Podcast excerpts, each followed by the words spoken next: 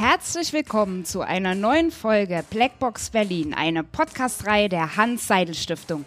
Mein Name ist Janine Klose und ich freue mich, dass ihr wieder eingeschaltet habt, beziehungsweise vielleicht sogar ganz neu dabei seid. Der ein oder andere, den ist in diesen herausfordernden Corona-Zeiten bestimmt das Wort Digitalisierung über den Weg gelaufen oder Begriffe wie weltweite Vernetzung, Internet der Dinge, Algorithmen und künstliche Intelligenz. Und künstliche Intelligenz und lernende Systeme können eben das Leben von ganz vielen Menschen verbessern, wenn sie richtig eingesetzt werden. Und damit dies gelingt, müssen Politik, Wissenschaft, Wirtschaft und Gesellschaft Hand in Hand offene Fragen diskutieren, aber auch Chancen und Risiken des technologischen Fortschritts ergründen. Eine ganz wichtige Rolle bei der parlamentarischen Entscheidungsfindung spielen die sogenannten Enquete-Kommissionen. Und welche Rolle genau und was das im Zusammenhang eigentlich mit künstlicher Intelligenz bedeutet, dazu haben wir heute einen, wie ich finde, sehr sympathischen Gast bei uns. Das ist Herr Hans-Jörg Dorz. Er ist Bundestagsabgeordneter der CDU-CSU-Fraktion und das schon seit 2013. Sein Wahlkreis ist Augsburg-Land. Und er ist unter anderem Mitglied im Ausschuss für Wirtschaft und Energie im Ausschuss für digitale Agenda und in dieser von mir erwähnten Enquete-Kommission Künstliche Intelligenz, gesellschaftliche Verantwortung und wirtschaftliche, soziale und ökologische Potenziale. Herzlich willkommen, Herr Dorz. Es ist wirklich toll, dass Sie sich die Zeit für uns genommen haben. Hallo und grüß Gott. Und ich freue mich sehr, hier sein zu dürfen. Das ist super, wir uns auch. Wie ich finde, muss ja künstliche Intelligenz vom Menschen her gedacht werden. Und wer Chancen und Risiken einer neuen Technologie erkunden möchte, der muss, sich zu, der muss ja zunächst die Grundlagen verstehen. Und er muss also verständliche Antworten auf bestimmte Fragen finden. Und daher meine erste Frage, was ist denn eigentlich künstliche Intelligenz überhaupt und warum beschäftigt sich denn der Deutsche Bundestag damit? Also diese Frage ist ja sehr einfach und klar. Aber wir haben uns in der Enquete-Kommission sehr lange damit beschäftigt. Was ist denn eigentlich künstliche Intelligenz? Ähm, Im Grunde hat ähm, die Findung einer Definition etwa eineinhalb Jahre äh, gedauert. Mhm. Aber nicht deswegen, weil wir überhaupt nicht wüssten, wie wir herangehen sollten oder weil wir das Thema nicht ähm, entsprechend erfassen, sondern das Problem ist, dass es selbst in der Wissenschaft keine allgemeingültige Definition für künstliche Intelligenz gibt. Stattdessen ist es ein Sammelbegriff, unter den verschiedene Technologien und Anwendungen fallen. Also die KI, die gibt es so eigentlich gar nicht. Und trotzdem mussten wir aber in der Enquete-Kommission uns auf eine Definition einigen, denn wir können ja schlecht künstliche Intelligenz im Namen tragen und überhaupt nicht definieren können, ähm, mit was wir uns da äh, beschäftigen. Wir haben dann zur Grundlage genommen eine Definition, die auch die Europäische Kommission gefasst hat, denn dort haben sich bereits 52 Experten zusammengesetzt und haben über ethische Richtlinien und Handlungsempfehlungen für die europäische Politik gesprochen und die haben eine Definition gefasst, an die haben wir uns angelehnt.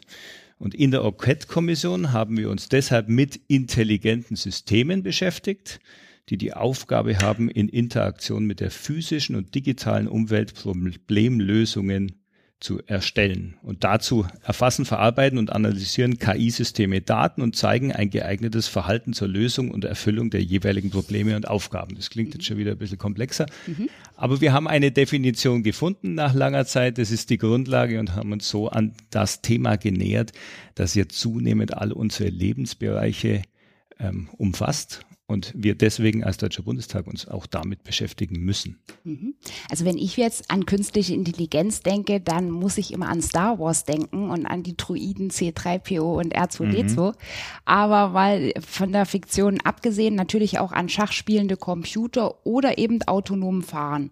Und wenn ich mir da jetzt so vorstelle, ich würde im Tesla sitzen, fahre im Autopilot-Modus auf der linken Fahrbahn der Autobahn, rechts sind zwei hintereinander fahrende fahrende LKWs. Der eine setzt seinen Blinker, will links ausscheren und jetzt muss der Autopilot eine komplexe Entscheidung treffen.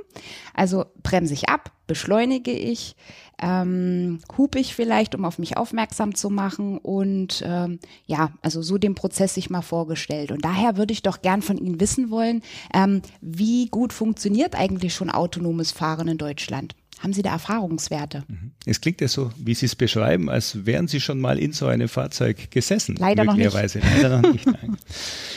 ähm, also von dem von dem vollautonomen Fahren, also in Fachkreisen Level 5 genannt, also der Level, in dem man nur noch als Passagier im Fahrzeug mitfährt, also kein Lenkrad mehr braucht, mhm. kein Gaspedal, keine Bremse, man ist nur noch Passagier im möglicherweise eigenen oder nicht eigenen äh, Fahrzeug da sind wir schon noch ein ganzes Stück entfernt. Aber was wir ja schon sehen in der Realität, dass zunehmend Assistenzsysteme in die Fahrzeuge integriert werden und immer wieder zusätzliche ähm, Möglichkeiten für die Menschen bestehen, sich von diesem System auch lenken zu lassen. Also Einparkhilfen äh, beispielsweise ganz konkret, wo man die Hand vom Lenkrad nehmen kann und das Fahrzeug dann selbstständig äh, eben in die Parkbucht äh, fährt. Und ähm, wo wir schon auch sehr, sehr weit sind, ist bei dem vollautomatisierten Fahren in begrenzten Räumen. Also zum Beispiel Traktoren oder Mähdrescher, die auf dem Feld autonom äh, unterwegs sind. Also da sehen wir heute auch schon in der Realität genau äh, diese Anwendungen. Oder das Auto, das zum Beispiel im Stau, im Stop-and-Go-Verkehr äh, selbstständig anfährt und wieder, wieder abbremst, mhm. sehen wir auch heute schon.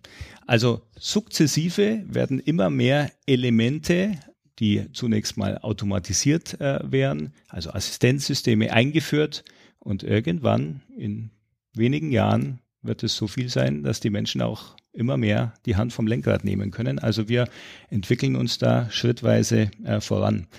Aber es ist ja nicht nur das autonome Fahren, über das wir in Zusammenhang mit künstlicher Intelligenz reden, sondern es sind ja ganz, ganz viele Anwendungen, die wir alle gemeinsam im tagtäglichen Leben auch nutzen, mhm. weil es unser Leben schlicht und einfach äh, auch erleichtert. Also beispielsweise das Smartphone, wenn wir uns ansehen, in das gehen wir rein, zum Beispiel über Gesichtserkennung sehr häufig. Oder wenn wir uns beispielsweise ansehen, wir wollen von A nach B laufen oder fahren. Wir geben einen Ort in unser Navigationssystem ein und im Hintergrund läuft eine künstliche Intelligenz, die uns hilft, den schnellsten Weg und den bequemsten Weg äh, zu finden. Oder wenn wir die Suchmaschinen nutzen, dann läuft im Hintergrund ein System, das künstliche Intelligenz nutzt ab. Also es gibt ganz viele Anwendungsfälle, wo wir heute schon künstliche Intelligenz nutzen und wo wir es sehr gerne nutzen, weil es unser Leben erleichtert. Da haben Sie recht. Ich würde jetzt mal die Behauptung aufstellen, dass künstliche Intelligenz die Welt verändern wird wie der elektrische Strom. Würden Sie dieser Analogie zustimmen und können Sie vielleicht uns in diesem Zusammenhang erklären, welche Branchen oder Bereiche die durch die, also die künstliche Intelligenz schon durchdringt? Also man kann diese Analogie durchaus verwenden. Natürlich ist elektrischer, elektrischer Strom etwas anderes als künstliche Intelligenz. Also elektrischer Strom löst auch Probleme, aber nicht selbstständig, so wie es auch ähm, die künstliche Intelligenz dann tun soll. Aber äh, Strom ist heute überall auch verfügbar und Grundlage äh, für zum Beispiel auch die meisten elektrischen Geräte, wie auch die KI. Aber ähnlich gibt es kaum einen Bereich, ähnlich wie bei Strom, gibt es auch äh, keinen, kaum einen Bereich, der in Zukunft nicht durch künstliche Intelligenz durchdrungen sein wird. Das sehen wir im Übrigen schon allein in der Aufteilung der unterschiedlichen Orchid-Berichte. Mhm. Die Orchid künstliche Intelligenz war nämlich aufgeteilt in verschiedene Themenbereiche, also beispielsweise in Arbeit oder Wirtschaft, in Gesundheit, Mobilität, in Medien, Staat. Und in all diesen Bereichen, die jetzt mal ähm, diejenigen sind, wo wir momentan am meisten Bedarf sehen, uns damit intensiv äh, zu beschäftigen. Äh, in all diesen Bereichen durchdringt künstliche Intelligenz ähm, tagtäglich Anwendungsfälle. Ja, und übrigens noch eine Analogie zur ähm, Erfindung der Elektrizität. Wie bei der Einführung vieler anderer Technologien gab es auch bei der Elektrizität am Anfang schon auch Widerstand in der Bevölkerung. Menschen haben sich Sorgen gemacht. Ähm, es gab auch Menschen, die es abgelehnt haben. Das sehen wir bei der künstlichen Intelligenz auch.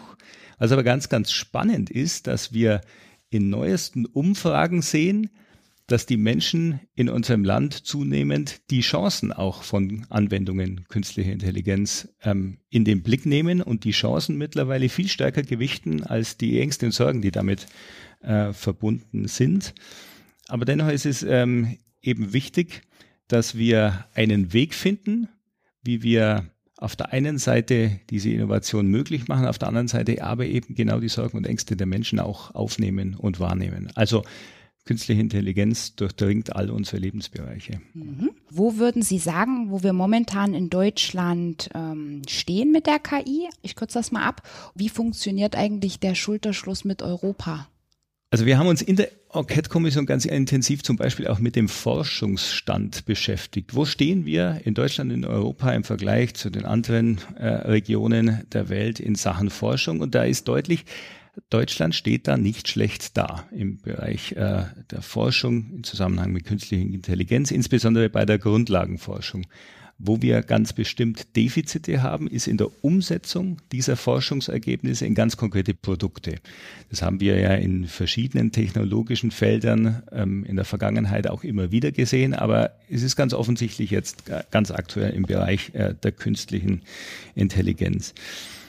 Das ähm, wird auch nochmal deutlich, wenn wir uns die Weltregionen anschauen, also die USA und, und China vor allem, die bedeutendsten Märkte äh, für künstliche Intelligenz, die sind uns da schon einen Schritt voraus, insbesondere in der ganzen Dynamik der Entwicklungen auch.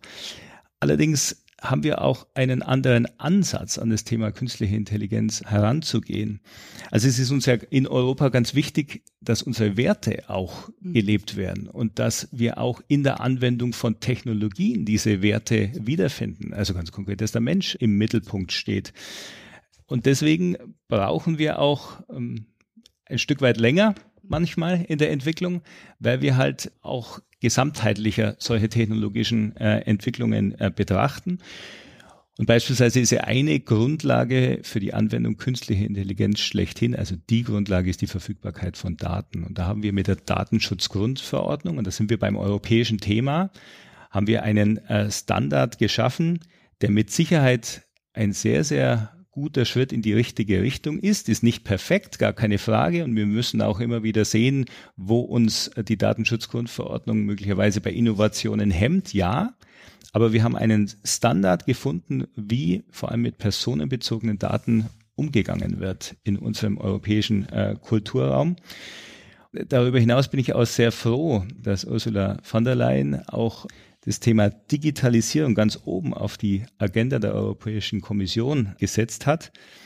Denn wir wollen eben nicht einfach einen Weg gehen, wo wir andere Weltregionen kopieren, entweder auf Seiten der USA, wo eben sehr stark das äh, vom Kapital angetriebene Modell auch der künstlichen Intelligenz im Vordergrund steht, oder auf der anderen Seite Richtung Osten betrachtet, äh, wo eben schon mit künstlicher Intelligenz auch ähm, die Menschen ja, überwacht und ein Stück weit auch gesteuert, gelenkt äh, werden sollen.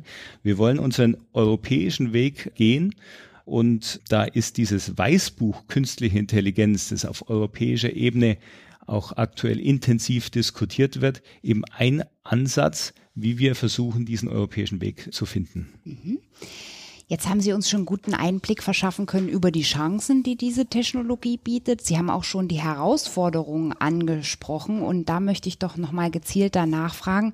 Ich habe jetzt letztens erst einen Bericht gelesen, wo in Deutschland so circa 126.000 IT-Fachkräfte fehlen. Ist denn das wirklich der Fall und wie können wir, also welche Lösung gibt es, vielleicht sogar auch klüge Köpfe in Deutschland halten zu können? Also definitiv ist das Thema Fachkräfte eine riesige Herausforderung im Zusammenhang mit künstlicher Intelligenz, mit Digitalisierung. Im Übrigen auch äh, der Aspekt, dass wir ja in Deutschland mittlerweile eine Vielzahl von Professorenstellen ausgeschrieben haben, ähm, zeigt ja den Willen, dass wir da deutlich dynamischer vorankommen wollen. Allerdings fehlt es uns an den ausgebildeten KI Fachkräften, Wissenschaftlern, die diese Stellen dann auch tatsächlich besetzen. Darum dauert der Prozess auch entsprechend lange.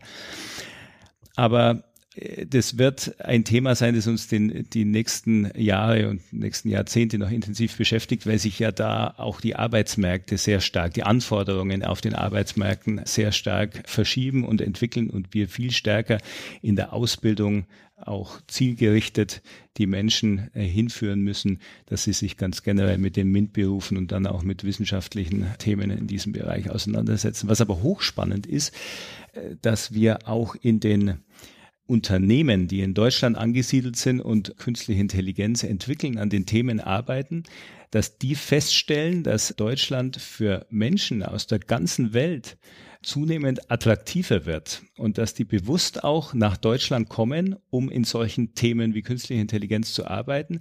Auch deswegen, weil die weil das Umfeld einfach bei uns ähm, ein sehr sicheres ist, ähm, ein politisch stabiles Land. Also diese, diese weichen Faktoren, die spielen eine große äh, Rolle und da sieht man auch, wie wichtig das Bild von uns Deutschen, von Deutschland, von Europa äh, in der Welt ist. Also wir sind ganz offensichtlich ähm, in den letzten Jahren auch attraktiver geworden für Menschen, die sehr spezialisiertes Wissen auch in dem Themengebiet haben und dann ganz bewusst nach Deutschland kommen. Aber die Herausforderung, die Menschen zu finden, in Deutschland auszubilden, aber auch in der Welt zu finden, die werden bleiben, ist eine große, ja. Herr Lurz, mal so unter vier Augen, so eine Frage am Rande. Ähm, ich habe Science Fiction ja schon angesprochen. Müssen wir Angst haben, dass Roboter die Weltherrschaft irgendwann übernehmen? Das ist natürlich ein Thema, das viele Menschen mit künstlicher Intelligenz in Verbindung bringen. Irgendwelche Science-Fiction-Filme mhm. und da all diese Horrorvorstellungen, äh, die damit auch Menschen verbinden. Da reden wir im Übrigen von, von starker KI, von sogenannter starker KI. Also die schwache KI ist nur in Teilbereichen wird die angewandt und die starke KI, das ist die, die alles überblickt und alles kann. Da ist es in der Wissenschaft umstritten, ob es diese sogenannte starke KI überhaupt jemals geben wird. Aber vielleicht zur Beruhigung zumindest unserer, ihrer, meiner, der zukünftigen nächsten Generationen. Es wird, wenn es sowas jemals geben sollte, sehr, sehr lange noch dauern. Puh. okay, kommen wir doch jetzt mal zum Begriff der Enquete-Kommission. Was ist denn zunächst Auftrag und Ziel einer solchen ähm, Kommission? Na, also der der Bundestag kann laut seiner Geschäftsordnung zur Vorbereitung der Entscheidungsfindung von insbesondere sehr komplexen äh, Sachverhalten eine sogenannte Enquete-Kommission einberufen. Erfolgt dann so, dass zum Beispiel von einem, mindestens einem Viertel der Abgeordneten ein Antrag gestellt werden muss. Der ist jetzt in diesem ganz konkreten Fall Ende Juni 2018 von den Koalitionsfraktionen beim Bundestag eingereicht worden. Darin sind auch die Aufgaben und die Ziele dieser Enquete-Kommission dann festgeschrieben worden. Und die Enquete-Kommission, die soll eben zu einem Thema, wenn man so will, aus den unterschiedlichsten Blickwinkeln und auch ein Stück weit deutlich mehr disziplinübergreifend ein Thema beleuchten und auch Antworten auf eine Vielzahl von technischen, rechtlichen, politischen, eben auch ethischen Fragen finden. Also was wir am Anfang besprochen haben, was ist überhaupt KI, wie wird die definiert oder welche Auswirkungen hat KI auch auf, auf zum Beispiel demokratische äh, Prozesse, wie wirkt sie in unserer Gesellschaft, in unser Wertesystem. Also all diese Fragen und noch viele mehr und damit haben wir uns in dieser Enquete-Kommission auseinandergesetzt. Und dann ist es Ziel, dass die Enquete-Kommission einen Abschlussbericht verfasst und diesen Abschlussbericht dann, wenn man so will, als Handlungsempfehlung an den Bundestag übergibt. Das ist ja, glaube ich, schon am 28. September der Fall gewesen, ne? zumindest Teile dieses Endberichts. Teile dieses Endberichtes sind da übergeben worden, ganz mhm. genau, ja. Und wie muss ich mir konkret die Zusammensetzung vorstellen einer solchen Kommission? Wie? Also was die Enquete-Kommission so besonders macht, ist, dass sie zur einen Hälfte aus Mitgliedern des Deutschen Bundestages besteht und zur anderen Hälfte aus externen Experten. Also es wird ganz bewusst versucht, externe Expertise ins Haus zu holen und die, die Sachverständigen, die externen ähm, Experten, die diskutieren mit den Abgeordneten des Deutschen Bundestags aus eben diesen unterschiedlichen Blickwinkeln. Und die Experten, die kommen aus der Wissenschaft, aus der Wirtschaft, ähm, darunter sind Informatiker, sind Juristen, sind auch Philosophen oder Soziologen. Und genau die Mischung äh, macht es eben aus, macht es auch so spannend in der Arbeit und verschafft auch die Möglichkeit, dass man diese unterschiedlichen Blickwinkel einbezieht, dann ähm, in den Bericht, in die Arbeit äh, der Enquete-Kommission. 38 Mitglieder waren es in Summe, also die Hälfte eben Abgeordnete, die andere Hälfte Experten. Und Stichwort Transparenz, wie sieht es mit der Öffentlichkeit aus? Darf die zuschauen? Also ganz grundsätzlich ist eine Enquete-Kommission zu behandeln wie ein Ausschuss. Und ähm, der, der Ausschuss tagt im Deutschen Bundestag grundsätzlich mal nicht öffentlich. Mhm. Aber es gab natürlich auch Diskussionen darüber. Es gibt ja immer wieder Diskussionen darüber, ob der Bundestag in seinen Ausschüssen nicht mehr öffentlich debattieren sollte. Aber ein Stück weit ist es natürlich auch ein Schutz für die Abgeordneten, weil im internen Raum ohne Öffentlichkeit wird anders gesprochen und man muss sich ja auch wenn man in die Textarbeit geht, muss man sich auch auf Kompromisse verständigen. Und der Kompromiss fällt schon leichter, wenn das Scheinwerferlicht nicht gerade an ist. Und deswegen hat man sich darauf verständigt, in der Enquete-Kommission Künstliche Intelligenz, ja, so, so beide Seiten zu berücksichtigen. Also die Expertenanhörungen, die fanden öffentlich statt. Da konnten sich auch äh, beispielsweise über Videostream, konnte sich die Öffentlichkeit einschalten und zuhören. Und die Debatten dann und eben die Kompromissfindung, die fand dann im geschützten, nicht öffentlichen Bereich statt. Aber darüber hinaus hatte man ein viel breiteres Konzept, wie denn die Öffentlichkeit beteiligt werden kann. Es gab zum Beispiel das Online-Tool, mm, an dem die Menschen mitmachen konnten. Aber es war auch geplant, dass wir rausgehen ins Land und, äh, und auch Veranstaltungen mit Öffentlichkeitsbeteiligungen durchführen. Aber da hat uns dann Corona einen Strich durch die Rechnung gemacht, weil das sollte eben dieses Frühjahr passieren. Ja sind wir leider schon am Ende unserer Zeit angelangt. Ich könnte Ihnen noch tausend Fragen stellen, wenn ich ehrlich bin. Wir haben gehört, dass die künstliche Intelligenz wohl eine zentrale Debatte unserer Zeit sein wird. Es ist eine Spitzentechnologie, eine Hochtechnologie, die viele Einsatzfelder ähm, oder auch Branchen durchdringt. Und ich möchte nochmal unterstreichen, dass bis auf weiteres man vor KI sich nicht fürchten muss, sondern eher vor den Menschen, die sie missbrauchen. Ganz, ganz herzlichen Dank, Herr Dorz, dass Sie heute für uns Zeit gefunden haben und auch für Ihre Fachexpertise. Es hat mir sehr viel Freude bereitet. Es war ein schönes. Gespräch. Mir auch. Vielen Dank. und wenn es euch auch gefallen hat, dann abonniert uns doch gerne. Ihr findet uns auf dieser iTunes und Spotify. Jeden letzten Donnerstag im Monat gibt es eine neue Folge mit ganz interessanten und kompetenten Akteuren der politischen Arena. Habt ihr Anregungen oder Anmerkungen, dann schreibt sie uns doch gerne an berlin.hss.de. Bis zum nächsten Mal. Macht's gut, eure Janine. Tschüss.